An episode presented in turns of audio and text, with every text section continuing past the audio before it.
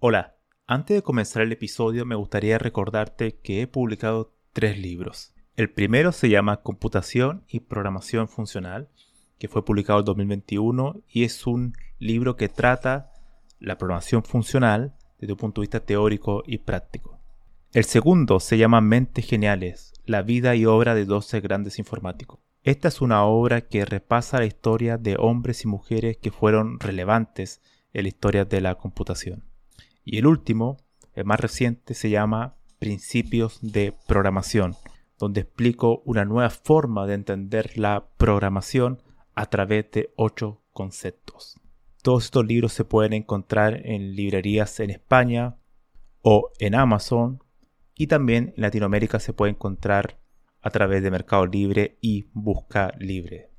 Para más detalles pueden visitar mi sitio web camilochacón.com. Hola a todos, bienvenidos a este nuevo episodio del podcast. Primero me gustaría presentar mis excusas de por qué he estado fuera un poco más de un mes sin subir ningún episodio. Y el motivo es el que le voy a hablar en este episodio. Una de mis más grandes pasiones es escribir, y escribir en particular sobre informática.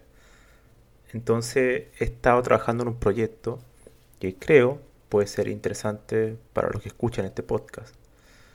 Como actores, eh, protagonistas de él, o también como actores más pasivos, ¿no? que pueden eh, aprovecharse de lo que se trata. Y de lo que se trata es sobre una revista digital que yo la llamé Compusofía. Compusofía por una concatenación de palabras que vienen de compu por computación y sofía por filosofía. Y la idea central es crear una revista digital que permita unir o entrelazar las humanidades, en particular la filosofía, con la computación o informática. Para hacer una revista digital que trate estos temas en nuestro idioma, español. Es algo que no existe actualmente y creo que podría ser de gran aporte para las personas que le interesan estos temas. Ahora bien, en, esta revista que yo voy a juntar un, enlace a este podcast donde está eh, referido el documento que es la pauta de esta revista que trata en detalle las temáticas y la forma de envío de cada uno de los artículos junto a su periodicidad y em, que anticipo ya que va a ser eh, tres veces al año y la siguiente y la primera publicación va a ser a finales de septiembre, el último día de septiembre. Y mm, la idea es un poco hablar em, de, esta, de esta revista. Primero, no es una revista con un enfoque académico, pero sí que se busca crear una especie de simbiosis entre un artículo técnico que uno puede encontrar en un blog, por ejemplo, que, está desarrollado con ejemplos, como un tutorial, ¿no? algo tan breve, sino que algo un poco más extenso, más trabajado, junto con un artículo que uno eh, presenta algún tipo de investigación, ¿no? que podría ser un, un artículo académico. Entonces sería como un intermedio entre estos dos mundos. A su vez, lo que yo eh, planeo es que esta revista también tenga una cierta revisión por pares, es decir, que hayan personas que revisen el artículo y que puedan dar una retroalimentación al autor o autora del artículo. Entonces, eso también puede ser muy gratificante, sobre todo para los autores que, quieran y que estén dispuestos a enviar un artículo porque al final eh, esto va a estar publicado en internet y se va a promocionar y va a ser mucho más gratificante decir, mira, tengo un artículo escrito en una revista digital.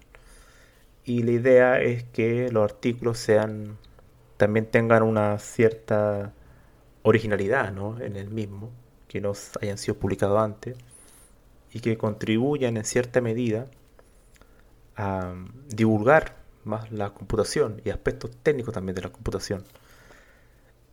Y a su vez, como tiene también el componente de ser una idea que busca acercar la computación a la filosofía, también eh, son bienvenidos artículos que traten de la historia de la informática, que traten sobre temas ontológicos, semánticos, éticos, a, temas referentes a la informática, como también multidisciplinares.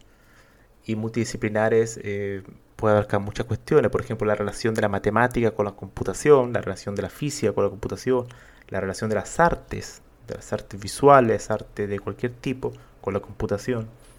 Todo ese tipo de cosas están presentes y, están, y pueden ser admitidas en esta revista.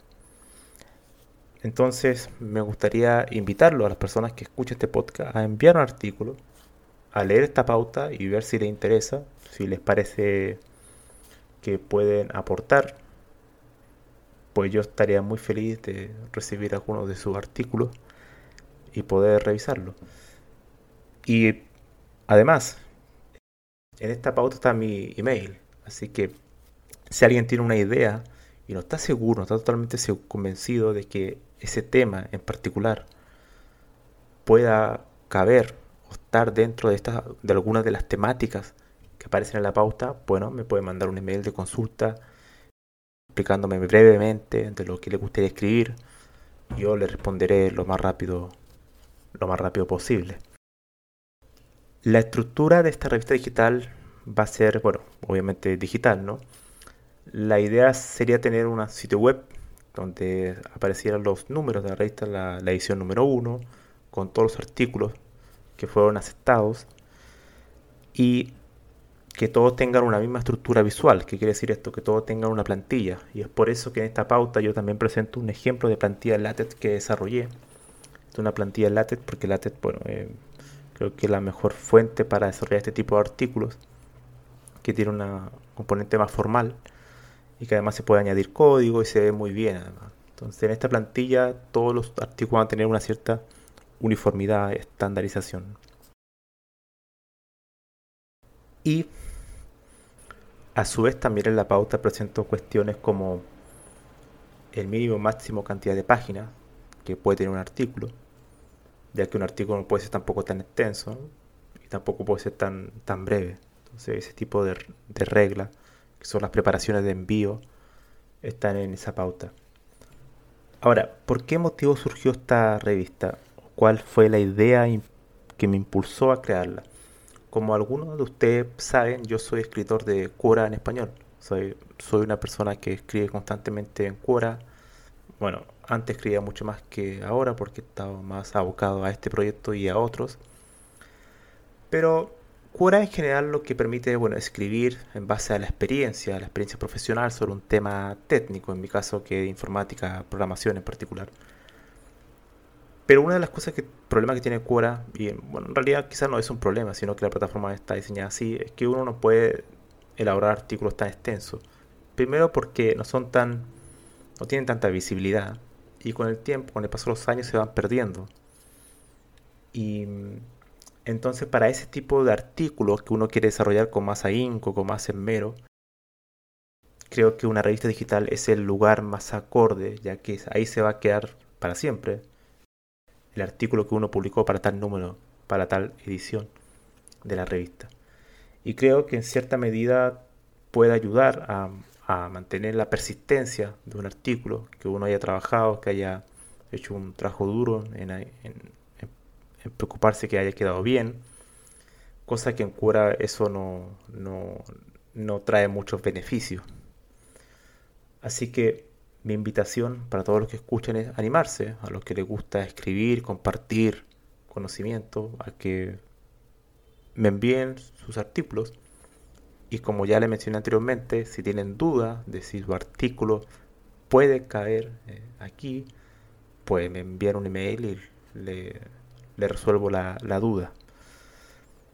Creo que el español es un idioma muy rico, muy bonito por tanto, tener este tipo de contenido un poco más semiformal, por así decirlo, y que trate temas que son novedosos, por ejemplo, la incorporación de la filosofía a la informática, o temas críticos sobre la informática, que no se van que no se encuentran fácilmente en cualquier blog, en, nuestro, en nuestra lengua, creo que a todos nosotros que somos hispanos hablantes, eh, sería muy bonito poder tratar estos temas en nuestro idioma.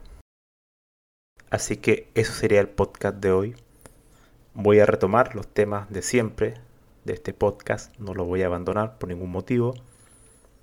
Y también mencionaré más adelante una noticia, un, libro que acabo de terminar y que ya está enviado a la editorial y que puede ser en cierta medida contribuir un poco a tener contenidos que no se dan, que no se dan con mucha frecuencia en informática en español. En particular, por ejemplo, a temas como la historia de la informática, que no, no hay mucho material, no hay muchos recursos escritos en español. Y ese libro también va a ayudar a esa labor. Y espero que esta revista, en conjunto con alguna de las personas que escuchen este podcast, también me pueda ayudar a me pueda ayudar en esa misión de hacer una comunidad que trate temas interesantes, novedosos, actuales, escritos en nuestro idioma. Bueno, así que eso sería todo por el episodio de hoy. Nos vemos. Que estén muy bien.